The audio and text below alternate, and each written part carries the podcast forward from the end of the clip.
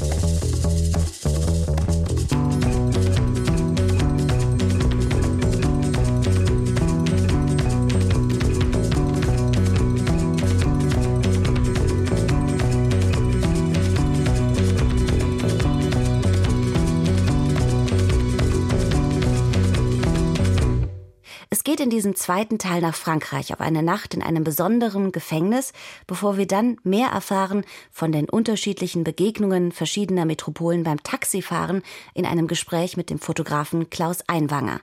Im Anschluss besuchen wir Weingüter der Niederlande und wagen zum Schluss noch einen Ausflug zu einem der raren Handglockenchöre im Norden Deutschlands in Kaput. Es geht aber zunächst nach Frankreich, genauer nach Béziers. Denn dort im südfranzösischen Béziers steht direkt neben der Kathedrale im Zentrum der Altstadt ein Gebäude aus dem 19. Jahrhundert im neoromanischen Stil mit gewaltigen Gewölben und dicken Mauern. Bis vor kurzem waren die Fenster winzig. Das Gebäude war ein Gefängnis. Es hatte aber nur Platz für rund 50 Häftlinge und meist waren mindestens doppelt so viele inhaftiert. Deshalb wurde 2009 beschlossen, außerhalb der Stadt eine neue, modernere Haftanstalt zu bauen. Das alte Gebäude stand seit 2011 leer und wurde nun in ein Hotel verwandelt. Martina Zimmermann war bei der Eröffnung und hat eine Nacht in La Prison verbracht. Lamberts Geschäftspartner Michel Alimi erfand den Slogan für das Hotel La Prison. C'est l'évasion garantie. Auf Deutsch so viel wie in diesem Gefängnis entfliehen Sie garantiert Ihrem Alltag. Euh, Wir fanden, dass es nicht die Steine sind, die den Ort ausmachen, sondern dass der Mensch wieder im Mittelpunkt stehen soll. Eine Panoramaaussicht bietet die Dachterrasse.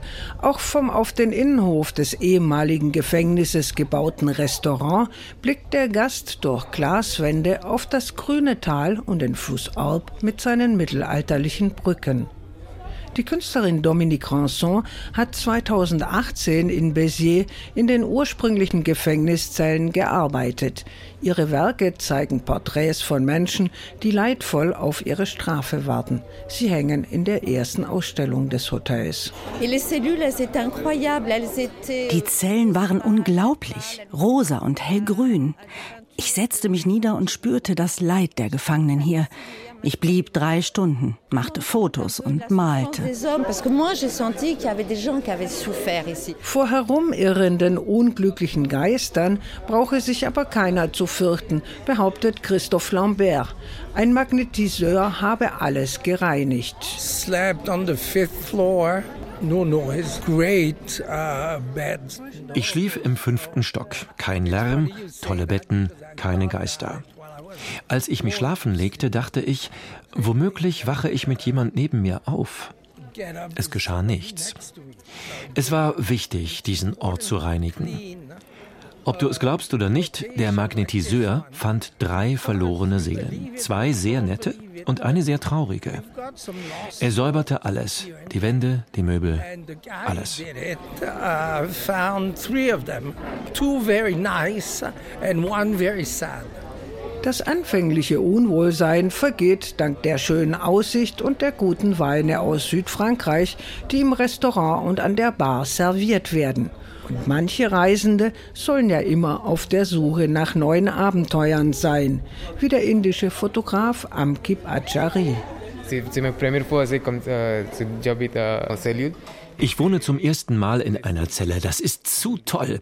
Sehr bizarr, aber sehr aufregend. So etwas habe ich noch nie erlebt. Inder wollen immer etwas Neues. Und ins Gefängnis zu gehen ist crazy. They will go crazy about it.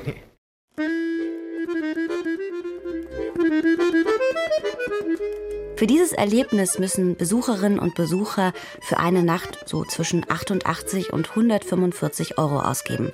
Letztere dann für eine Suite in den ehemaligen Verwaltungsräumen, die dann bis zu 46 Quadratmeter groß sind und Platz für bis zu sechs Leute bieten. Martina Zimmermann war für uns im Hotel La Prison im südfranzösischen Béziers.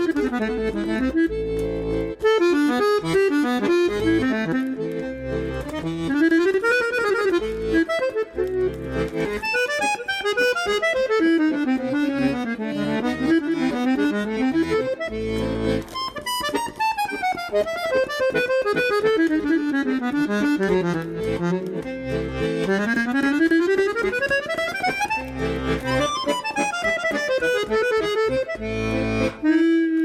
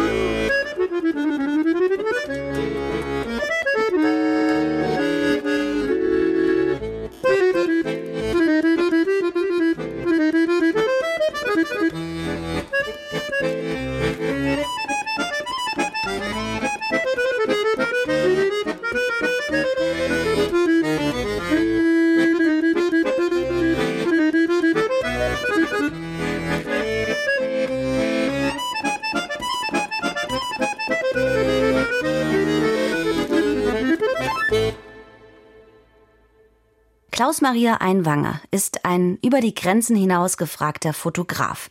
In der Fotografie spezialisiert er sich normalerweise viel auf Food und Lifestyle. Vor kurzem erschien aber ein neues Werk, das ein ganz anderes Thema beinhaltet. Taxi Drivers Written in Their Faces. Ein Bildband, der den Alltag von Taxifahrerinnen und Taxifahrern in drei ganz besonderen Weltmetropolen zeigt und ein Bildband, der viel mehr aus Gesichtern und Gesprächen nimmt. Ich begrüße Sie erstmal, Herr Einwanger. Guten Tag. Hallo, Zarek. Ich freue mich. Taxi Drivers heißt ja Ihr Bildband Written in Their Faces und vielleicht, um erstmal so ein bisschen anzukommen, wenn man das Buch so noch nicht gesehen hat und nur diesen Titel liest, dann fällt einem erstmal auf, es geht, okay, es geht um Taxifahren, aber es geht vor allen Dingen um die Gesichter. Um welche und was für eine Reise hatten Sie da eigentlich auf sich genommen? Es war eine ganz spannende Reise. Es ist eine Reise zu Persönlichkeiten gewesen, die ich im Vorfeld schon immer wieder mal getroffen, gesehen habe. Ich äh, bin ja viel international unterwegs bei meinen Fotosachen und dort fährst du immer mit Taxis. Und dann habe ich mir immer wieder Gespräche angehört, bin mit den Leuten einfach in Kontakt gekommen und fand das Thema und deren Geschichten so spannend, dass ich mir überlegt habe, da will ich einfach mehr daraus machen und ich will mehr über diese Menschen erzählen. Und das heißt also, dass Sie auch aus diesen Geschichten, die Sie beim Taxifahren selbst so erfahren haben, zu der Idee kamen, genau diese Gesichter der Taxifahrerinnen und Taxifahrer festzuhalten? Und hatten Sie dann vorher auch schon bestimmte Orte geplant und warum? Genau. Also ich habe in New York die Situation ähm, erfahren über die Geschichten der Taxifahrer, dass dort Uber einen sehr starken Einfluss hat und die Familien und viele, die sich auf Taxis als Grundlage ihrer wirtschaftlichen Situation eingelassen haben, dort sehr gefährdet sind. Ich habe mir letztendlich dann die drei Städte ausgesucht, London, New York und Tokio, weil ich es spannend finde, dass beide, dass alle drei Städte in unterschiedlichen kulturellen Kontexten sind, also auf drei Kontinenten und unterschiedlich von der Herangehensweise, wie sie in Kultur, wie sie mit Mobilität umgehen. Und London kenne ich sowieso sehr gut, hier natürlich als Europäer. In New York hatte ich gute Verbindungen, weil ich dort mit der Repräsentanz gearbeitet habe. Und Tokio war für mich insofern ein Neuland, aber das ich von vielen Erzählungen gehört habe. Und ich habe von allen drei Städten mitbekommen, wie bedeutsam dort diese Mobilität der Taxifahrer ist. Also das heißt, dass eine Gemeinsamkeit auch dieser Metropolen London, Tokio und New York sicherlich ist, dass Taxifahren wohl zu der Stadt dazugehört und auch eine ganz besondere Rolle spielt. Was würden Sie denn sagen, sind die Unterschiede, die Sie da ad hoc festmachen konnten? Die Unterschiede sind ganz klar in der Herangehensweise des Servicegedanken. Also wir haben in Tokio eine Situation, wo sich ein Taxifahrer darstellt als wirklicher Gentleman oder Dame, die jemanden aufnimmt, die alles für dich tun, die einfach im Servicegedanken aufgehen. Während jetzt in London, das ist ein bisschen eine pragmatische Herangehensweise und in New York ist es eher so ein bisschen rough und dirty. Auch spiegelt sich das wieder in den Taxis. Also New York ist schon so, dass da mal das Mittagessen noch auf dem Beifahrersitz liegt. Und in Tokio sind die Taxis zum Beispiel immer sauber, die Fahrer mit weißen Handschuhen und Anzügen und die Fahrerinnen ebenso. Und es wird der Service, es wird dir die Tür geöffnet. Also hier gibt es schon große signifikante Unterschiede sicherlich auch was, was man bildlich auch nochmal in ihrem Bildband ganz genau sehen kann, auch wie unterschiedlich Taxifahrerinnen und Taxifahrer gekleidet sind. Trotzdem würde ich gerne nochmal so ein bisschen auch rauszoomen und dieses Taxifahren an und für sich betrachten, denn ähm, worüber man nachdenkt, wenn man ein, ein Buch über das Taxifahren und Taxifahrerinnen und Taxifahrer sieht, dann ist es vielleicht auch das, was denn eigentlich Taxifahren so beim Reisen allgemein ausmacht.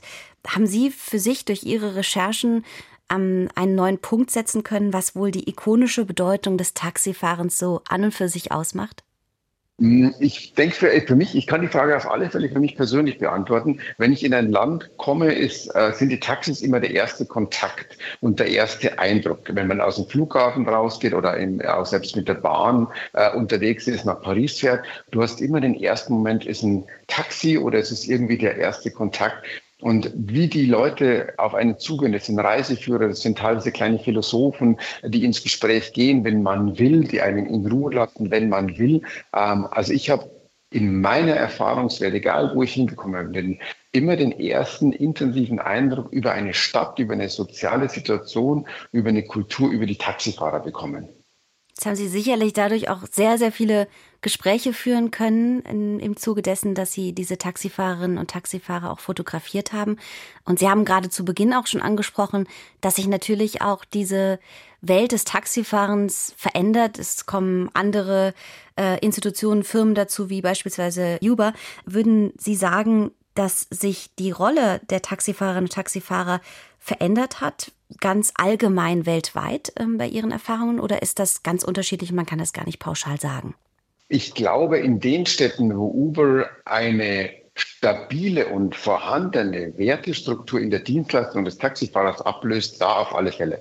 Ähm, in anderen Ländern, äh, Afrika oder jetzt auch äh, in anderen Kontinenten, Philippinen, kann ich das nicht behaupten. Ich kann jetzt definitiv von den Städten sagen, die ich gut kenne. Dort ist einfach das ähm, das Thema ohne Ausbildung die gleiche Dienstleistung auf einem niedrigen Niveau für einen niedrigen Preis anzubieten, ähm, löst natürlich eine Struktur, die sich teilweise über Jahrhunderte gefestigt hat. Also wenn man in London zurückgeht, mit den ersten Caps, das waren ja Kutschen äh, in, in Tokio mit den, mit den Rikschas, also dieses Transportwesen, das war immer eine Kultur. Und je eine Institution wie Uber, also einfach eine nur kapitalgesteuerte, äh, plattformkapitalistische äh, Ebene, die löst das Ganze auf. Und zwar immer auf Kosten von denen, die sich dort beteiligen mit der Bereicherung von ganz wenigen. Aber in London muss man sich vorstellen, die Ausbildung dauert drei bis fünf Jahre. Das Knowledge ist eine der höchsten Ausbildungsgrade, die man normalerweise erreichen konnte ähm, und hat auch mit Stolz verbunden. In, in, in äh, New York musste man eine Medaille kaufen, die waren 850.000 Dollar wert. Ähm, jetzt ist dieser Beruf nichts mehr wert. Das waren Investitionen in die Generationen, das waren Investitionen in die eigene Pension. Mhm. Also diese ganzen Systeme lösen sich einfach auf durch Plattformsituationen wie Uber, wo keine Wertschätzung weder dem Fahrgast gegenüber oder auch dieser Dienstleistung ist sicherlich etwas, was man nicht nur weiter beobachten muss, sondern wo sie natürlich auch dadurch, dass sie ja diese Taxifahrerinnen und Taxifahrer porträtieren, nochmal einen ganz anderen Blick drauf bekommt. Und das ist eigentlich auch noch ein Aspekt, den ich total gerne ansprechen würde. Es geht in ihrem Bildband um sehr starke Gesichter, die man sieht. Ähm, teilweise sieht man in den Gesichtern der Taxifahrerinnen und Taxifahrer geradezu Geschichten, manchmal Freude, manchmal Schmerz. Und sie haben diese Taxifahrerinnen und Taxifahrer immer nach einem Ort gefragt, der ihnen gezeigt wurde oder an dem sie auch dann mehr über sich erzählt haben. Haben Sie denn eine Begegnung gehabt, die Ihnen besonders in Erinnerung geblieben ist, die Sie mit uns teilen könnten? Es gibt natürlich äh, viele tolle Geschichten, haben Sie absolut recht. Ähm, aber es sind natürlich ein paar herausragende. Also Golum Talukta ähm, war einer der ersten Fahrer in New York er hat darauf bestanden, mir das Haus zu zeigen, also dieses Rathaus, wo de Blasio damals äh, eben diese circa zwei Millionen Dollar bekommen hat, äh, um Uber zuzulassen. Aber genauso in London war natürlich ganz herausragend, eine Dame zu haben, die Lina, die sich ganz bewusst anders gekleidet hat, die sich wirklich anders gegeben hat. Ähm, und in, in Tokio, wo ich dann einfach mit, Yusuke, der mir auf einmal sagt, uh, shall, I make a, shall I do a Manga? Und ich habe erstmal, was ist ein Manga? Und er fängt an, sich mir zu zeigen, so eine, so eine Pose einzunehmen. Also wo dann die Situation war, der schon Spaß an der Fotosituation hatte, dass er sich auch noch ganz besonders präsentieren wollte. Ähm, also es, es gäbe natürlich noch viel mehr Geschichten, aber wirklich in jeder Stadt gab es so viele tolle Erlebnisse und tolle Geschichten. Auch die Offenheit, die ich erlebt habe von den Fahrern, vor allem jetzt in London und in äh, Tokio, eine ganz introvertierte Situation und doch immer wieder mit Hoffnungsschimmer in, in, in New York, ähm, weil ich da ja mit der Gewerkschaft zusammengearbeitet habe. Es gibt wirklich viele spannende Geschichten, aber das waren so die drei, an die ich immer als erstes denken muss. Und sicherlich immer mehr Männer als Frauen nach wie vor, die Taxi fahren, auch in den Weltmetropolen. Ja, das war definitiv so, weil ich habe die, ich habe mir die äh, Fahrer und die Fahrerinnen nicht ausgesucht, sondern ich war in New York mit der Gewerkschaft zusammen, in London mit London PR Taxis und in Tokio mit einer sehr renommierten Taxi-Institution. Die, das, äh, die KM Taxis sind die erste Taxisituation, die nach dem Zweiten Weltkrieg mit Hilfe der Amerikaner entstanden ist. Äh, und die haben mir diese Fahrer vorgeschlagen beziehungsweise gefragt, wer Lust hat, Fotos zu machen. Also ich habe kein Casting gehabt, sondern ich habe die Fahrer quasi genommen, die sich für dieses Projekt bereit erklärt haben. Und das ist, denke ich, auch etwas, was für äh, viele von uns, die Ihnen jetzt so dabei zuhören, auch nochmal etwas ist, was, was wir in unserem Alltag als reisende Menschen so mitnehmen, dass man eben Taxifahrerinnen und Taxifahrer äh, kennenlernt, oft wenn man an einen neuen Ort geht und zum ersten Mal vielleicht auch gerade durch diese Person etwas über die neue Stadt, die man gerade bereist oder ähm, den Ort erfahren kann. Deswegen wäre meine letzte Frage, mh, hm, gibt es denn jetzt irgendwie eine andere Art und Weise, wie Sie Taxi fahren, nachdem Sie mit so vielen Taxifahrenden gesprochen haben, sie porträtiert haben? Oder was würden Sie jetzt gerne Menschen mitgeben, die vielleicht an einem neuen Ort Taxi fahren möchten? Ähm, persönlich, ganz ehrlich, fahrt nicht mit Uber, ihr seid nicht versichert und so weiter. Ähm, das ist eine Situation, die lohnt sich für jeden, sich mal da äh, bekannt zu machen. Dann mit ganz viel Wertschätzung, was wir sowieso unter uns Menschen tun sollten, aber nicht einfach einsteigen und den Taxifahrer als reinen Chauffeur, Sklaven, Dienstleister zu sehen, sondern einfach eine Person, die sich unser annimmt und wir sagen, okay, ich darf deine Dienstleistung nutzen, du bringst mich an den ersten Ort, du bist mein erster Kontakt, vielleicht kann ich dir sogar eine Frage stellen. Also ich glaube, dass viele Taxifahrer sehr, sehr schlecht behandelt werden, auch in verschiedenen Städten und Ländern. Ähm, das habe ich immer wieder gehört, äh, sehr rücksichtslos, wo sich Menschen aufführen, wie wenn sie zu Hause in einem Wohnzimmer wären oder noch schlimmer. Ähm, einfach respektvoll miteinander umgehen und wirklich diese Dienstleistung achten, dass da ein Beruf dahinter ist, dass Kenntnis dahinter ist, dass ein Sachverstand dahinter ist und dass sich jemand unser annimmt, dem wir ja auch im Worst Case unser Leben anvertrauen. Und genau das ist etwas, was, glaube ich, auf vielen Ebenen nachhallen kann, genauso wie die Gesichter, die man auch nochmal sehen kann in Ihrem Buch Taxi Drivers Written in Their Faces. Klaus-Maria Einwanger, vielen Dank. Ich danke Ihnen, Frau Zahler. Vielen Dank für das Gespräch.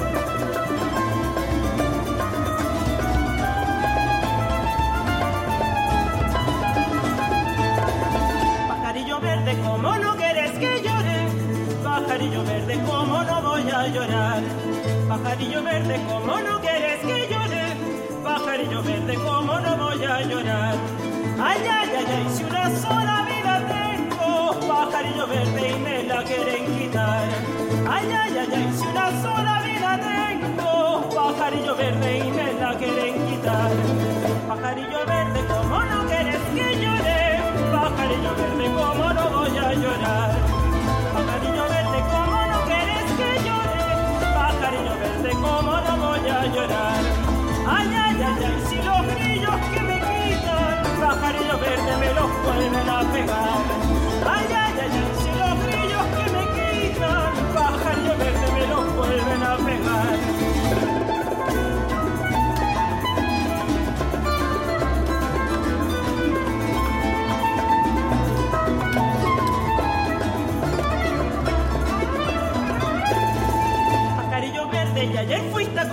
leña.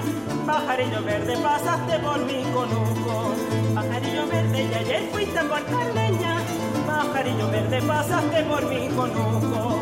Ay, ay, ay, ay, y todo el mundo lo supo. Pajarillo verde, por tu mala compañera.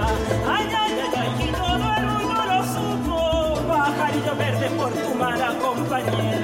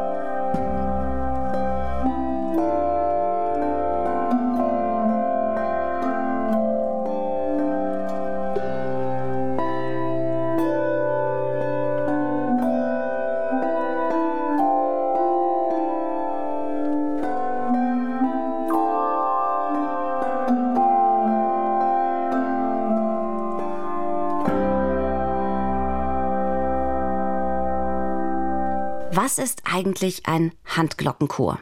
Was in deutschen Kirchen der Posaunenchor ist, ist in den USA der sogenannte Handglockenchor. Universitäten, Schulen, Kirchen, an vielen Orten in Nordamerika sind sie schon nicht mehr wegzudenken. Dabei spielen Frauen und Männer Glocken, um gemeinsam Melodien zu erzeugen. In Deutschland sind Handglockenchöre allerdings eher selten. Es gibt nur so rund 30 Stück davon. Einer davon ist der Handglockenchor in Kaput in der Nähe von Potsdam. Und er hat eine ungewöhnliche Entstehungsgeschichte. Annika Jensen hat für uns die Proben besucht.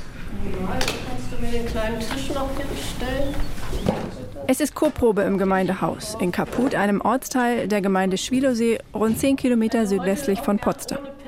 Die sechs Frauen und die sechs Männer und ihre Chorleiterin Andra Sauerborn brauchen allerdings etwas mehr Zeit für ihren Aufbau als ein normaler Chor. Denn sie singen nicht, sie spielen Handglocken.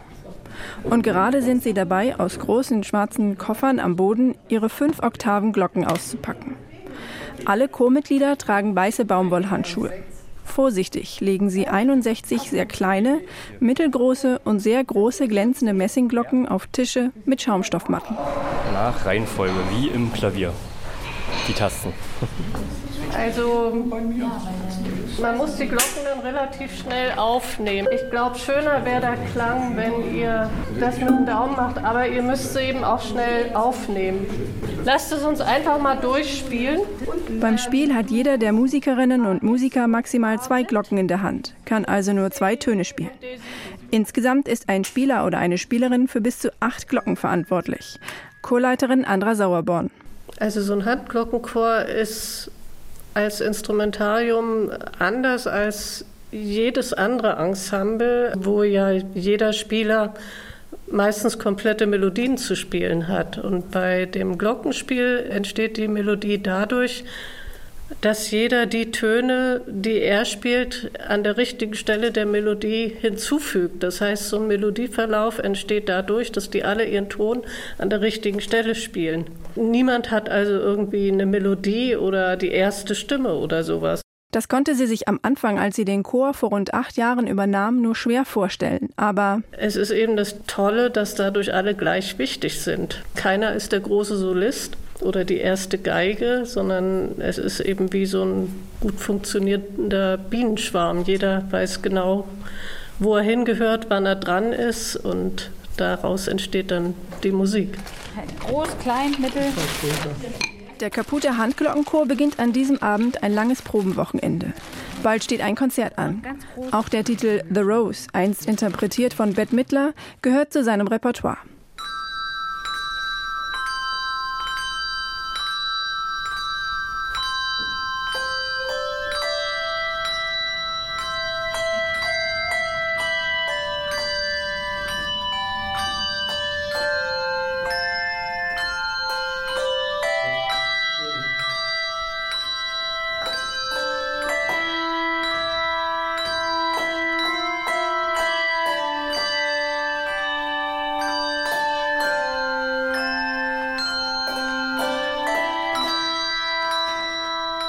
Körper weg, von unten nach oben schwingen die Frauen und Männer die Glocken.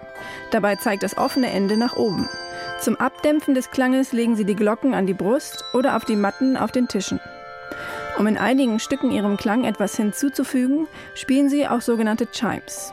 Das sind Klangstäbe aus Aluminium, an die von außen ein Klöppel schlägt und die innen hohl sind. Ein wenig erinnern sie an Orgelpfeifen. Mario D'Alorso erklärt den klanglichen Unterschied. Also es ist ja im Prinzip genauso, dass Gummi Kunststoff dagegen schlägt. Und das eine ist Aluminium, härter und Messing. Wenn der Chor mit Glocken und Chimes spielt, klingt das so wie in dem Stück Mountain Mist, in dem nach einer Einleitung mit Glocken die Chimes dazukommen.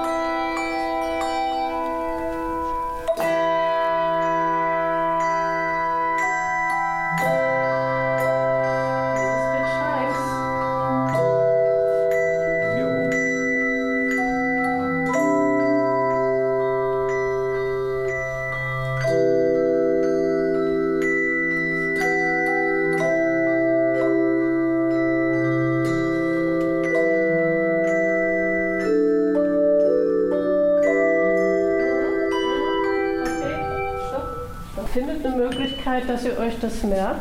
Der Kaputte Handglockenchor wurde 1989 gegründet. Einige Mitglieder von damals spielen noch heute mit, wie Sören Winz. Er war 17, als alles anfing. 1987 gastierte ein amerikanischer Handglockenchor in Kaput, erzählte er. Und die Kaputer waren begeistert. Bis auf die Straße vor der Kirche standen sie. Offenbar waren aber auch die Amerikaner nachhaltig beeindruckt. Von den Menschen und von der Atmosphäre. Als sie wieder zu Hause waren, beschlossen sie, Spenden zu sammeln, um den Kaputern vier Oktaven Handglocken zu schenken. Das war auch nachher an den Glocken zu sehen. Also da waren dann Zettel dran mit Fotos zum Teil vom Kindergarten oder von Familien, die gesammelt haben, die geguckt haben, wo sie Geld herkriegen, um diese Glocken zu finanzieren. Also die haben damals auch 7000 Dollar gekostet, inklusive Noten und, und Equipment. Also die Tischdecken waren dabei, einige andere Sachen, was ja auch ein Haufen Geld ist. Und das, äh, sage ich mal, ähm, Ende der 80er Jahre ist schon eine Menge Kohle, die man da irgendwo erstmal zusammenkriegen muss.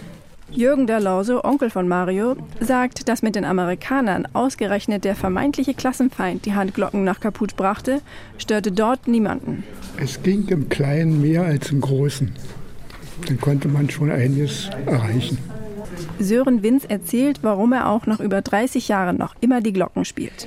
Naja, das Tolle ist, man kann Klänge erzeugen, die äh, normalerweise man einer Glocke nicht zuordnen würde. Also da denkt man wirklich irgendwo im Hintergrund spielt eine Orgel mit oder ist irgendein anderes Instrument noch. Und das finde ich schon sehr faszinierend. Und äh, ja, also diese Vielzahl von Musik. Wir haben ja, sag ich mal, so klassische Musik, haben aber zum Beispiel auch schon Jazz gespielt und äh, Volkslieder, auch spezielle Sachen für Handglockenchor. Also von daher, da geht halt sehr viel zu machen.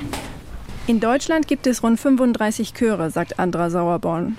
Sie wünscht sich für ihren Chor noch das eine oder andere Mitglied. Einige Spieler stünden kurz vor dem Ruhestand oder sind schon längst mittendrin. Außerdem bestehe die optimale Besetzung aus 13 bis 15 Spielerinnen und Spielern.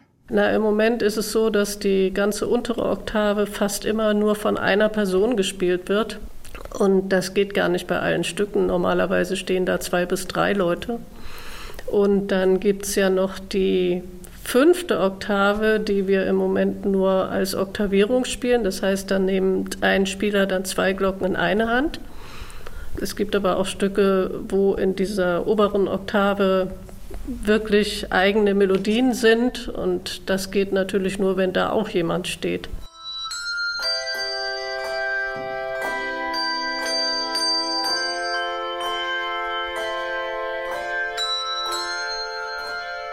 Der Handglockenchor in Kaput in der Nähe von Potsdam. Annika Jensen hat für uns die Proben besucht. Auch in englischen Kirchen gibt es bis heute die Tradition des sogenannten Bell Ringings. Also jede einzelne der acht Glocken wird von je einem Spieler oder einer Spielerin angeschlagen. Dabei werden die Abläufe im Team vorher nach einem feststehenden Code vereinbart. Kent Treble Bob Major ist so ein Code. Eine ziemlich skurrile Tradition, die an bestimmten Feiertagen vor allem in ländlichen Regionen zu hören ist.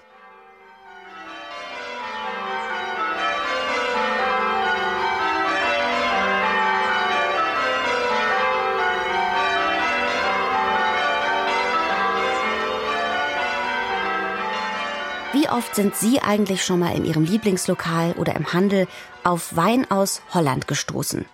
Wein von unseren niederländischen Nachbarn gilt bei uns eigentlich als absolutes Exotenprodukt. Liegt vielleicht daran, dass die Niederländerinnen und Niederländer ihren Wein auch gerne selbst trinken. Und das aus gutem Grund, denn die Qualität, die wird immer besser. Und auch die Quantität nimmt weiter zu. Eine Million Flaschen sind es mittlerweile, die dort jedes Jahr von rund 170 Winzerinnen und Winzern auf 300 Hektar Gesamtfläche in heimischer Produktion abgefüllt werden. Zum Vergleich, alleine Rheinhessen, also das größte Weinanbaugebiet Deutschlands, bringt es auf 27.000 Hektar Anbaufläche und rund 2,5 Millionen Hektoliter Rebensaft. Alfred Schmitz hat sich in der niederländischen Provinz Seeland, genauer gesagt in Skauven-Deuveland, auf Spurensuche begeben und einem niederländischen Weinbauern einen Besuch abgestattet.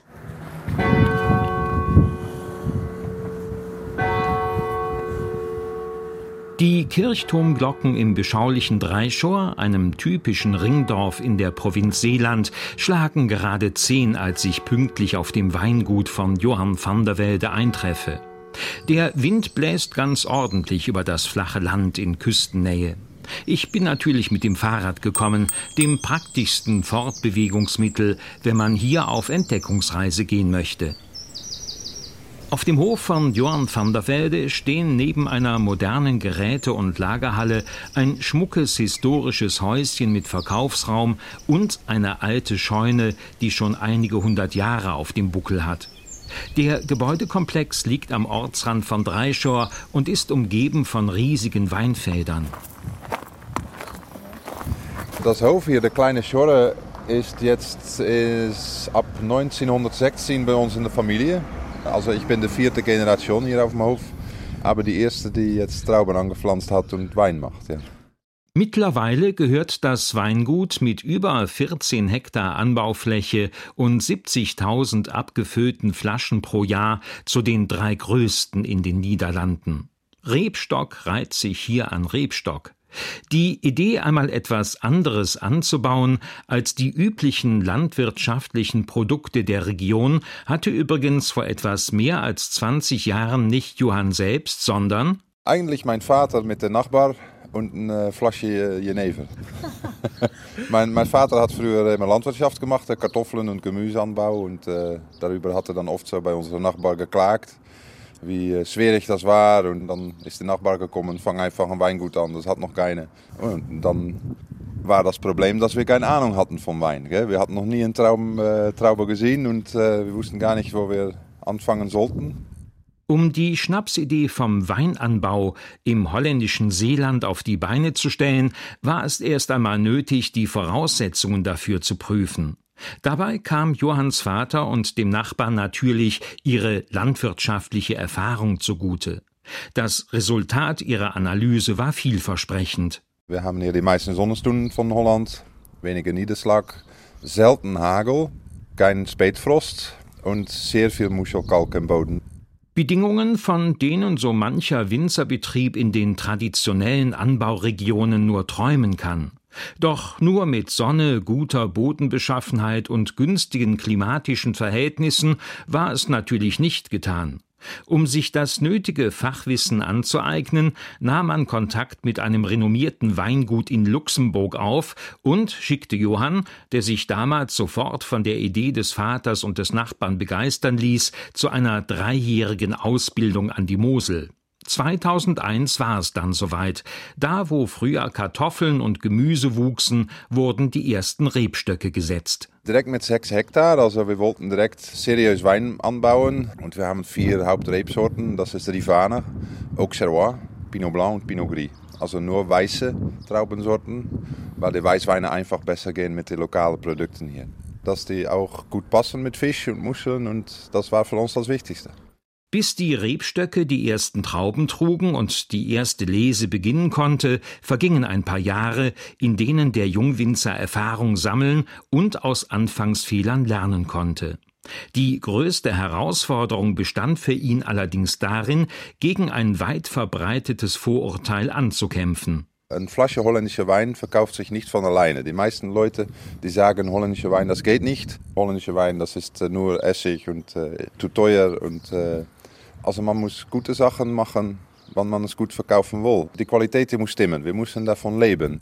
Mittlerweile können Johann und seine Freundin Paula, die gerade auf einer Parzelle die Rebstöcke beschneidet, ganz gut von ihrem Wein leben.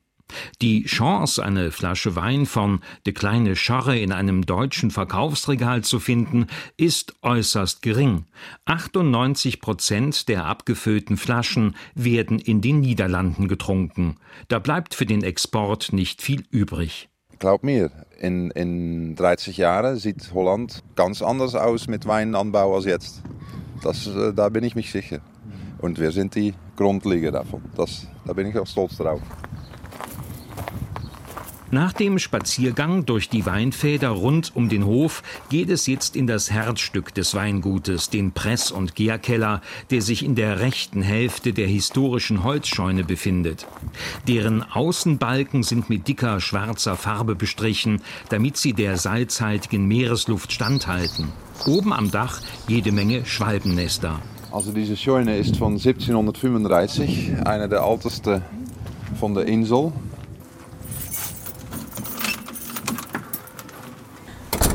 Im ersten Raum stehen die moderne Presse und Filtermaschine. Hier ist die erste Station der Trauben nach der Lese. Äh, wir arbeiten mit einer Presse mit einem riesen Luftballon an der Innenseite. Also ein, ein Tank wird gefüllt mit Trauben und die Ballon, die dann da drin ist, die wird voll gemacht mit Luft und dann mit so einem Bar werden die Trauben ganz vorsichtig ausgepresst, dass die Schale und die Nüsse nicht kaputt geht, weil da, da sind zu viele Tanninen. Ja, das bringt Bitternis nachher im Wein, das wollen wir nicht. Das Saft läuft dann an die Unterseite raus und das wird dann, äh, das dann in die Tanks gepumpt. So Abfall haben wir nicht, weil alles Abfall, was hier rauskommt, das ist eigentlich auch direkt unsere Naturaldünger. Das wird dann wieder zurück im Finger gestreut und da bekommt die Pflanze dann wieder seine Dünger raus. Die Stoffe, die die braucht zu wachsen.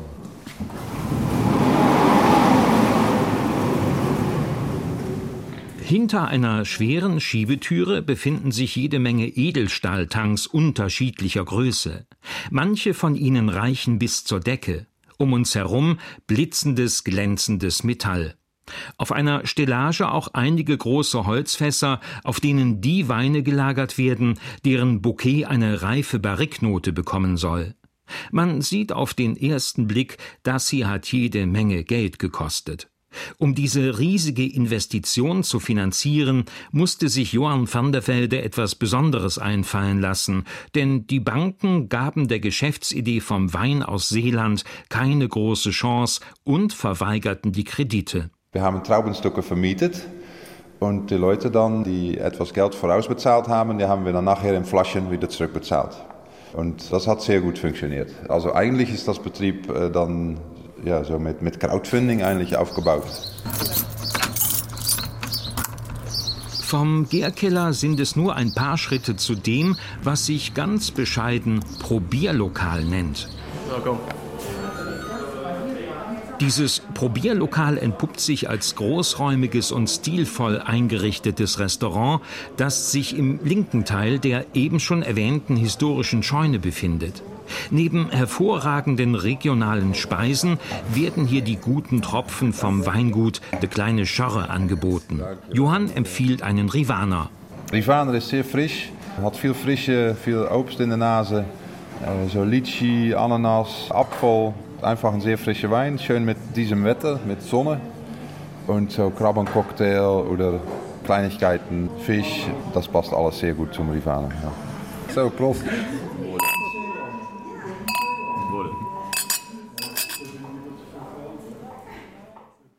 Rivana aus Holland, Alfred Schmitz, zu Besuch beim niederländischen Winzer Johann van der Welde in Seeland. Und damit endet der heutige Sonntagsspaziergang mit Reisenotizen aus Deutschland und der Welt. Wenn Sie möchten, dann hören Sie uns wieder mit neuen Reisen am kommenden Sonntag. Am Mikrofon verabschiedet sich Susan Sari mit Worten des persischen Mathematikers, Kalenderreformers und Philosophen Omar Khayyam. Er schrieb circa 1000 Jahre nach Christus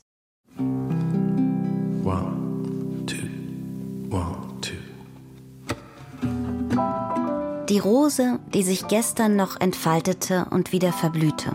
Dieses Rätsel des Lebens, wer hat es gelöst? Es war, als wäre für einen Moment der Sinn des Lebens in dieser Rose enthüllt. Und schon im nächsten Moment war es wieder das Rätsel des Lebens.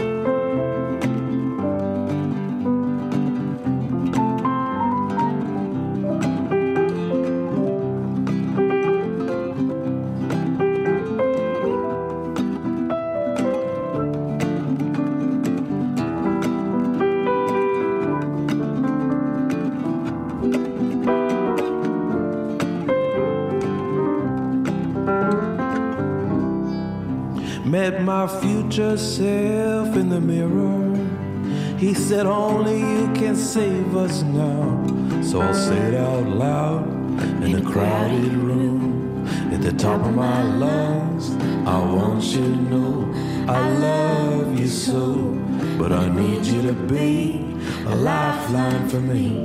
And if you could be a lifeline for me. I'll be a lifeline for you someday, you'll see. And I won't let go. No, I won't let go.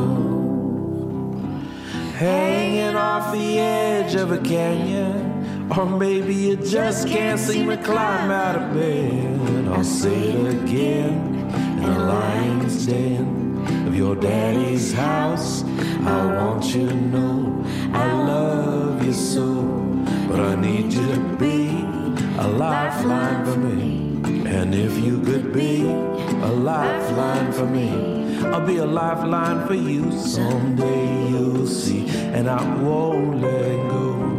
I won't let go. I won't let go.